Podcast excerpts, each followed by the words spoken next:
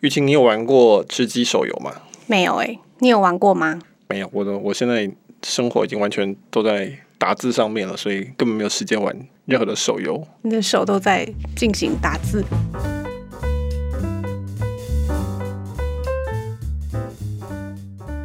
那我们自我介绍一下，我是科技导读的周清华。大家好，我是玉清，恭喜你哎，接下来两周你就不用写字，也不用录音了。对啊，我因为正好终于写了一年多，这次有要放一个长假，大概两个礼拜的假，所以在科技导读电子报那边会有一个礼拜停刊，另外一个礼拜不会停刊，那但是就不是一个即时分析的内容。那在这边 podcast 的部分，接下来两个礼拜会休息，所以大家在听到我们的声音，应该会是第三个礼拜的事情。是，大家会在三周之后再听到我们。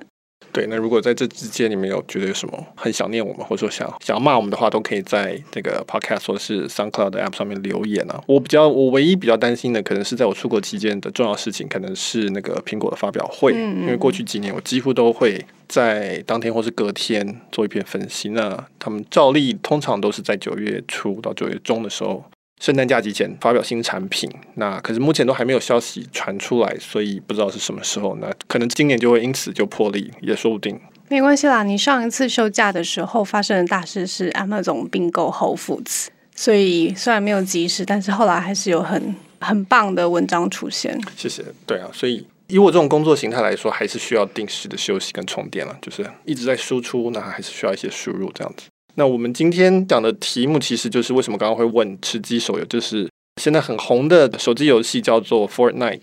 中文好像台湾叫做翻着要塞英雄，嗯，好啊，当然那跟吃鸡手游是另外吃吃鸡是另外一另外一个游戏，但很类似。但我们谈到这个，当然不是在讲这个游戏好不好玩，或是游戏设计如何，而是说它最近有两个新闻，其实是还蛮轰动的。第一个就是刚才讲这个《要塞英雄》，Epic Games 出的这一款非常红的这个手游，它的 CEO 决定说它要上架 Android，然后但是呢，它不是上架到 Google Play 这个官方的这个 App 商城，而是说他要让这个用户自己去下载，自己连到那个它的网页上面，然后你还要打开那个 Android 的那个它的系统的那个安全设定，说你要允许它从非呃就是 Google Play Store 的地方下载，可以下载第三方 App，对，下载下载第三方软体那。大家就觉得这是一个非常大胆的举动。嗯，那然后呢，这个 CEO 接受访谈的时候就是说，因为 Google 抽三十 percent 实在太贵了，我们受不了，所以我们决定要想办法请玩家跟着我们绕另外一条路。这个三十 percent 避开三十 percent 抽成，这个是还蛮可以理解的事情，因为其实这个之前就发生过嘛。像那个 Spotify 之前也是不希望被苹果抽三十，所以他就在他的网页上面。应该说，他在他的那个 App 里面鼓励顾客直接去他们的网页购买，不要在手机里面买。对，其实因为大家知道这个 Google Play 跟苹果的 App Store 分别在 iPhone 跟这个 Android Phone 里面，它要抽三十 percent 的利润。因此呢，很多的 App 开发商为了避开这个税，就各显神通，那发明了很多的方法。那其中早期的一个方法就是说，我他会在 App 里面说，你如果去我的官网。付费的话，不要在 App 里面付费的话，那这样我就给你三十 percent discount，那就是正好抵掉那个税。那当然对开发者来讲还是有赚，因为从第二年他就赚回来了。那所以呢，这些 App Store 的管理者，苹果跟 Google 也就越来越懂这个事情，所以他们就开始规定说，哦，你不可以在你的 link 里面提供这个导向去付费的支付系统的这个方法。那所以。另外一个新闻就是同一篇文章里面写到的，就是 Netflix，嗯，它为了要避开苹果的这个 iTunes 的这个收三十 percent 的税，所以它也关掉了 App 里面支付的这个一个功能。所以呢，你如果今天你在 iPhone 上面下载 Netflix，然后你是新用户，你想要去看，基本上它 App 告诉你说你是非会员就不能够使用，那你就要自己去找，那你就会找到说哦，它的官网上面有付费链接，那你就可以去付费。付费完了之后，你在 App 里面是可以登入的，就可以开始看，所以它变成 App 就只是一个单纯的播放而已，那它不能够做交易，所以这个就避开了刚才前面讲的苹果的这规范，因为它里面没有任何的付费链接，它就是一个让你知道说，因为你不是会员就不能付，那你自己去找怎么成为会员，大概都会很快的就会找到 Netflix 的官网。啊、我会写这个东西，就是因为这两家都是大公司，Netflix 当然是大很多，但是 App 也非常的赚钱。就可以看到这个有个趋势，就是说这些大的 App 开发商已经开始受不了被苹果跟 Google 抽三十 percent 开始陆续想办法出走这个趋势，我觉得很有趣。那也看到很多讨论，所以就开始写这个文章。对，刚刚讲的是很大胆的举动，就是因为我们以前在讲这个 App 的时候，尤其要到付费的话，你都是希望可以做到非常无缝的体验，就是它很容易找到你，然后下载，然后因为是 Google Play 或者是 iTunes，它有绑定你的信用卡，所以我直接很快无缝就可以付费，然后我就可以开始玩了，或者开始使用这个 App。那这一切都非常的顺理成章，所以就很乐意的在手机里面进行这件事情。但是这两家公司就是非常的勇敢，让他的顾客在他的 App 里面是撞墙的，然后他在网页上面才能去完成购买，然后才又再回到这个 App 里面去做这件事情。对，所以我觉得最有趣的地方就是说，当然大家都可以理解为什么要省的三十 percent。那从一个策略分析的角度，我比较有兴趣的是，为什么现在才开始有这个趋势？那为什么刚开始的时候大家没有这样做？那现在为什么大家有意愿也有能力这样做？那所以就像你讲的，一开始其实 App Store 刚出来的时候，这是一个很创新的发明，然后它把所有的支付都整理在一起啊。在 App Store 之前，我们其实只有 PC 的经验，我们在 PC 跟或是 Mac。在电脑这边，它是一个相对开放的一个平台，就是你可以去随便下载什么软体都可以自己开。那当然，PC 那边就会出现很多病毒的问题，那 Mac 管得比较死，所以病毒问题稍微少一点。但基本上你可以下载自己想要的软体。那大家是习惯这个状况，但是到了这个手机的时代的时候，大家发现说，这个其实相对来讲，苹果算是第一个开发出 App Store 这个概念，那把这所有的这些动作都。整理起来，那结果所有人都发现说，哎，这是一个非常方便的事情。就是我们都通过 App Store，苹果已经帮我们搞定了至少基本的安全的这些规范，然后或是基本的一个效能的一个门槛，什么都设好了。所以我只要下载进来，it just works。然后后来又把支付也绑进去，信用卡。这是一个很重要的一步。对，所以就非常的简单。那不像我们在 PC，你就要去先怀疑一下这个网站到底可不可靠，这个开发商到底行不行。会不会盗刷我的卡什么东西？然后下载下来东西到底是不是有病毒，或者我是从什么种子啊？这些状况是很混乱的。那在 App Store 这开发出来之后，大家就觉得哇，这是一个非常好的体验，就大家都乖乖排队，那你只要照着它做，一下子就下载完，而且都可以运行的非常的顺畅。所以在那个时候，抽三十 percent 是非常合理的事情。对，那个时候其实大部分的开发者，我相信都很乐意付这三十 percent。三十 percent，你相较于其他的零售业抽的这个润，比如说百货公司啊、超商啊，他们很多是抽远远不止三十 percent 的。以媒体来说，比如说 New York Times，你要上架一个 Seven Eleven 的架好了，或是一个商业周刊上那个架，你就要付它上架费，那个费用就非常的贵了，而且那个费用是一笔就要付出去了。那像苹果他们这种抽是你真的有人下载，有人付钱给你，他才抽啊，所以它是变动成本，而不是固定成本。那这个对啊现金流来讲就差非常非常多，嗯、对商业的这个企业来说，所以它抽三十 percent，一方面相对并不贵，再来又是变动成本，所以不伤害到现现金流。然后再下来，他又处理掉支付，他又处理掉管理客户资料，然后还有这些各式各样的问题。然后再加上苹果这个牌子大家信任，那 Google 这个牌子大家信任，所以它。会很勇于掏钱啊，相对于你原本那个转化率可能很低，因为大家都很担心说我我下载到底会不会中毒等等一堆问题，所以就造成了说大家其实是很乐意付这三十 percent，而且这个 App Store 就这个经济体就大爆炸，就是你现在上面有各式各样的软体，到一个很细的软体，更垂直软体都愿意去下载，而且愿意付钱，就是因为你相信它嘛，你觉得它不会有什么问题。那以前因为在 PC 时代，如果是那种很细的一个需求，比如说什么。编辑软体啊，解压缩软体，你可能愿意下载，但你都会很害怕，我真的要付钱给他吗？我不知道付了会发生什么事情，会带什么病毒进来等等。所以从这方面来讲，当然苹果跟 Google 是非常有贡献的，就他们等于是开发出这整个市场。嗯、没错，只是说就是适意时移。到了今天，就十年后到了十年，其实对对对，很惊人，就是这一切都是在十年之内而已发生的事情。那到了这个时候，大家就开始觉得三十 percent 好贵哦，就说我不能接受。对啊，你在那个文章里面就有提到说，这个 Epic 的 CEO Sweeney 他就有提到说，他不能理解为什么你只是绑支付，然后 host 我的这个档案让大家可以下载，就这样子而已，我却要付你百分之三十的费用。对，那个，所以我们刚刚前面讲的要塞英雄，他的公司叫做 Epic Games，然后他的 CEO 叫做 Tim Sweeney，所以他在访谈里面就说三十 percent 太贵了，然后你们什么都没做，就只是把我的档案放在那里，然后给大家下载，然后你就要赚我营收的三十 percent。他其实，在访谈里面有跟其他的一些通路对照。那以他来说，最重要的几个通路包括 PC，包括像游戏主机，就是 Xbox 或者是 PlayStation 等等。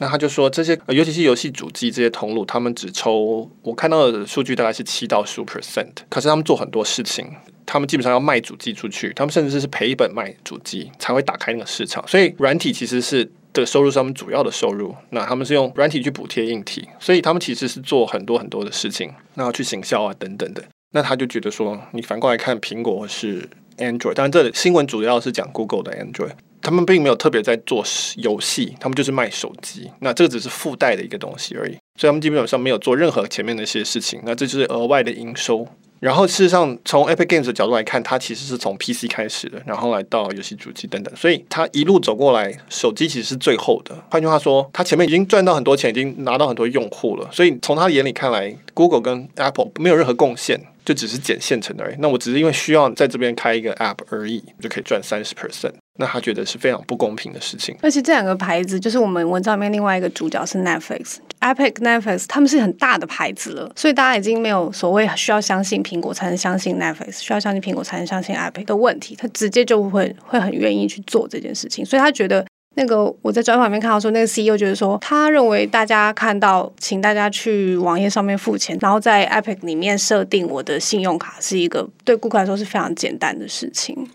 对，那我的我想后退一步来看，说为什么今天的公司会 App 会开始出走，相对于过去，大概主要有两个原因。第一个原因就是像 Epic Games 或是 Netflix，他们品牌够大，大家对他们的信任度足够，因此他们不需要苹果或是 Google 的信任度。那刚刚讲过，Epic 其实是从游戏从 PC 来的，或者从主机来的，所以手机是最后一段，大家根本就已经接受它了，或是相信它了，才来在手机上面。只是说我希望在手机上也可以玩，它不需要仰赖 Google 跟 Apple 的这个信任。Netflix 当然是一样，但它是从电视来的，那所以那个他们就会觉得说，你们的贡献变得很少。第二个重要的因素就是说方便性，在 App Store 刚出来的时候，十年前其实支付这是一个很复杂的事情，绑信用卡、定期扣款等等，这都是很复杂的事情。那只有苹果这种有规模的，它可以它先做起来，然后分摊给所有的 App 去抽，这个是 make sense。那现在这些技术大家都已经有了，这是一个技术就是这样子，它就是一直的扩散，门槛就一直降低，然后大家的使用者的习惯也出来，就是我们都知道绑定信用卡，我们都知道付费，我们都已经很习惯在网页上面，不管是输入十六码，然后再加上有效日期等等等等，这个程序我们都已经会做了，那我们都知道这个事情是 OK 的。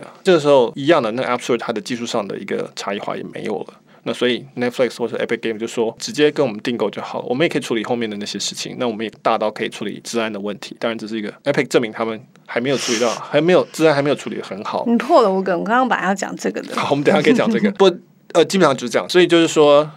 过去 App Store 或是 Google Play 它的重要的差异化，实质上的差异化消失了，或是减弱了。那因此大家就会觉得说，你的价值不够高，我要出走。只剩下来这些他们的公司，剩下的差异化就是它的用户多，大家都在这上面，因此我有这个权利去，它就是一个通路，所以这些企业就会越来越觉得说不值得。这样到底你们的服务在哪里？对，刚刚分析下来，那个 CEO Sweeney 觉得说，好像这些通路做的事情很少，可是好像马上就发生了一个一个问题，就是他们在 Epic 这边下载的 App 其实是有安全性的漏洞。对，那所以这也是为什么我后来决定要写这篇文章，就是出来了第三个新闻。本来是觉得前面两个新闻，我觉得跟台湾读者可能关系稍微远一点点，然后也还不够丰富，这样。那但是第三个新闻就是说，Epic Games 就是刚才讲的要塞英雄，他们后来就试出了这个 Android 版的这个下载档案，让大家去官网下载，然后不是透过 Google Play，结果马上就被 Google 宣布说里面有安全性漏洞，发现说可以让病毒进去，然后所以用户你如果下载的话，有可能会遭到植入。恶意的城市这样子，然后可能会抓出你的所有的资料，因此这个事情其实就我觉得很讽刺的凸显了 App Store 或是 Google 他们的功用其实是有的，那个价值还是有的，这就是讲安全性的问题。对，以前我刚刚讲这个信任的部分是说，哦，因为我都我可能不认识这些牌子，我也不知道好不好玩，或者是我不知道他是谁，所以我看到他在那个 App Store 上面有上架，所以我可能就相信。就下载来试试看，但是到现在的 App Store 的某种信任程度，可能是说这个是够安全的，不会让我的手机中毒的。对，这里要分两头讲，一头是 Android，一头是 iOS。嗯，那 Android 是相对比较开放一点点的，所以我刚刚前面讲说它，你在 Android 里面是有设定可以打开来去允许用户下载第三方不是经由 Google Play 的这个软体。那只是说你这样做的话，它因为 Android 的设计比较开放，因此它就有一个漏洞，就是说它储存的时候有可能别的城市可以偷偷把自己的东西加进去就对了，然后就是去干预这个下载过程，那造成这个问题。那所以从 Google Play 上架下载的话，它下载流程不一样，那它有些规范就不会有这个问题。嗯。那所以这个是为什么 Epic Games 可以在 Android 去上独立的软体，那同时也引来更多的这个安全性的问题。那这就比较类似我们以前刚才讲的 PC 的这个状态，就是我们 PC 的世界就是这样，你自己下载，但是你要背负自己的风险。那 iOS 其实在这边其实就正好是一个对比，就是说 iOS 这边没有任何这个选项，你不可以从 App Store 以外的地方下载，这它整个是封闭的，所以相对来讲也不会有这个病毒的问题。所以你觉得这个？这是一个公不公平的问题，或者你是一个取舍，值不值得的问题？值不值得？就是说，他就是管你管得死死的，但是他就因此就不会有这个问题。那你觉得合不合理？作为用户，你觉得合不合理？那不一定，有些人可能觉得好，有些人可能觉得不好。那但是以 Epic Games 来说，他在 iOS 就是乖乖上架，乖乖被抽三十 percent，因为他没有选择，然后他希望要这些客人，所以这个是不太一样的状况。Android 这边你可以可以可以说，哦，Google 至少给你这个选项。那你就不要来抱怨被我抽三十 percent，因为你还是可以这样做啊。我没有说你不能这样做，你只是说资安要搞得好一点。那 Epic 他们已经够大，他们可以搞得好了，他们只是可能一开始还没有，他们低估了这个困难度，那现在知道了，所以这是一个不同的取舍。那在 iOS 是另外一个取舍，就是说对开发者来说，你要不要 iOS 这群用户？如果要的话，它就是比较贵，你就是三成本就是垫高三十 percent。那对于用户来说，那就是说你欣不欣赏这个状况，就是说你喜欢的 App，因此要多损失三十 percent。你说到这个，我想到以前，我不晓得这个类比合不合理，但是我记得那个之前 Taylor Swift 他就抵制 Apple Music 嘛。Apple Music 那个时候上线，他给所有的新用户有三个月的免费试用期。然后 Apple Music 说，因为我都不收到这些用户的钱，所以这些歌上去被听几次，我也不付钱。那过了三个月，开始我们才开始做分润。那那时候那个 Taylor Swift 就很不能接受这件事情，他说我的音乐怎么可以是免费的？所以他就抵制说我的专辑不上。那刚好是 Adele，就是另外一位英国的歌手，他也认为这个状况是不合理的，所以他们两个就一起发表声明说我们不上 Apple Music。然后当下 Apple Music 好像很快就做出回应，就说好，我们会支付版税这样。对，那这就是一个谈判嘛，哈，这是一个权力位置或者说相对位置的一个谈判，所以。它没有什么非常大的对错，那它概念上都是通路跟这个开发者，或是供应商，或是内容的创作者之间的一个相对位置。就是说，Taylor Swift 跟 Adele 大到一个程度，他知道一定会有人来听他的音乐。那他的歌迷一定会不满，为什么我的手机上面他们的歌迷会跟着他们走？听不到。对对对，所以那然后音乐的这个通路相对来说竞争很多，嗯，就是 Apple Music 那个时候也比较小，Spotify 比较大，你还有其他的很多很多的这些通路，就是音乐的通路，不管是 Amazon 的 Music 啊，或是台湾可能有 KKBOX 等等。那相对来说，其实唱片业是很有 power 的。其实我在文章里面写过蛮多次，唱片业其实现在已经到了三大，反而串的通路很多，因此。歌手其实相对来讲，他们的这个讲话位置很大。对，那可是，在 App 这个事情上面，尤其是手机 App，那是没有话讲，就是 Google 跟 Apple。那 Apple 又控制这种高端的消费力非常高的族群，所以他的说话的声音就非常的大，要出走就没有那么容易。但是当然都是大牌的先出走，或是大牌的可以喊说我要出走，那这个时候通路就可可能就要想办法去调整，去降价。或者是让它出走，所以呃，去年这个 Apple 在订阅的部分本来都是抽三十 percent 嘛，嗯、本来 Apple 的抽分润都是说，不管你是不是订阅，还是你是在 App 内购买，比如说你是买虚宝啊，或者买交易啊、产品等等，它都是收三十 percent。那后来 Apple 就说订阅改成是第一年我抽三十 percent，因为客人是我带来，他认为啊。那第二年我只抽十五 percent，因为它会留下来，但是你的功劳不是我的，那我就只抽 十十五 percent。那当然大家会推测说，这很可能就是因为 Netflix 的关系，因为 Netflix 应该是 App Store 里面最大的这个营收来源，就是它贡献给苹果最多的订阅费用。大家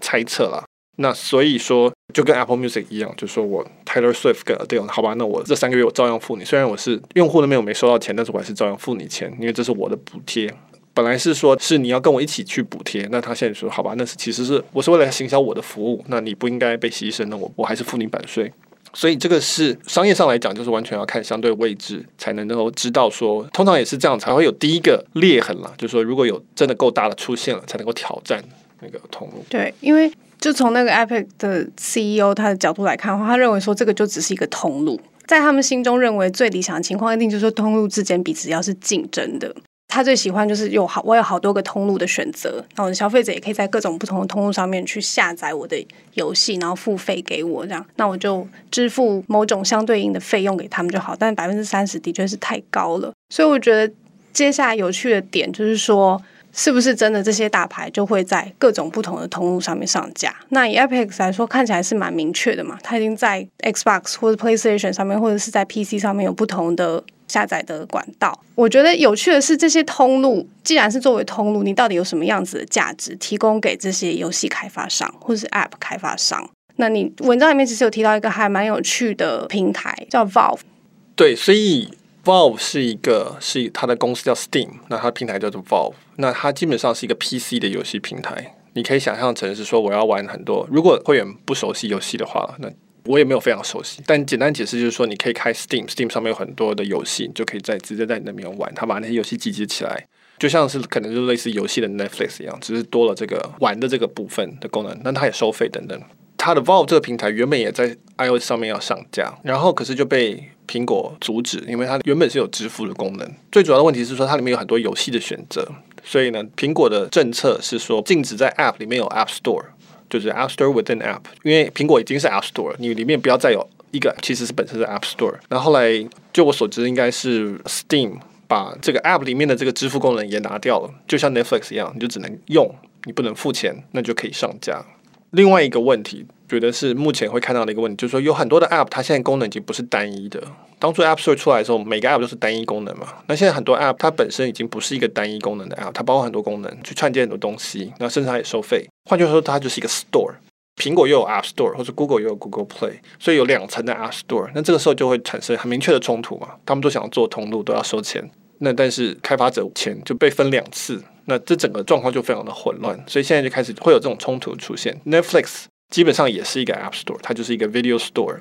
就是我已经把所有影片都集结好了。其实它跟苹果的 App Store 位置是有点冲突的，因为苹果也可以看影片。我家的就是 Apple TV，里面就有一个 Netflix 的 App，那所以我在 Apple TV 可以买电影，我在 Netflix 也可以看。那其实是一个很奇怪的事情。那还有像 Amazon 等等，那所以这个冲突也存在。另外一个例子就是亚马逊嘛，就是我手机上有亚马逊的这个 App，亚马逊很明显是一个 Store，它是一个商城，但是你在亚马逊的 App 里面也不能买东西，你只能把东西加入购物车，然后你要去 Web 才能够去付费。所以这其实就是说，现在这个 App 的生态已经大到一个程度，是有些 App 它已经可以吃掉一整块的。对，我觉得这个地方有趣就在于那个通路已经不像以前说我们要做一个通路建立的那个门槛很高了，它现在在 App 里面就可以来做这件事情了。